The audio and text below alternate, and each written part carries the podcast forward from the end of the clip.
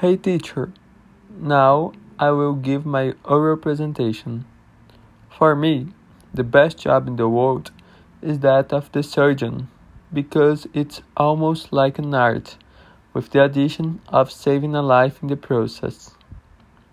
Thus, to be a surgeon, a rigid and focused training is required, usually involving a study time of almost 10 years.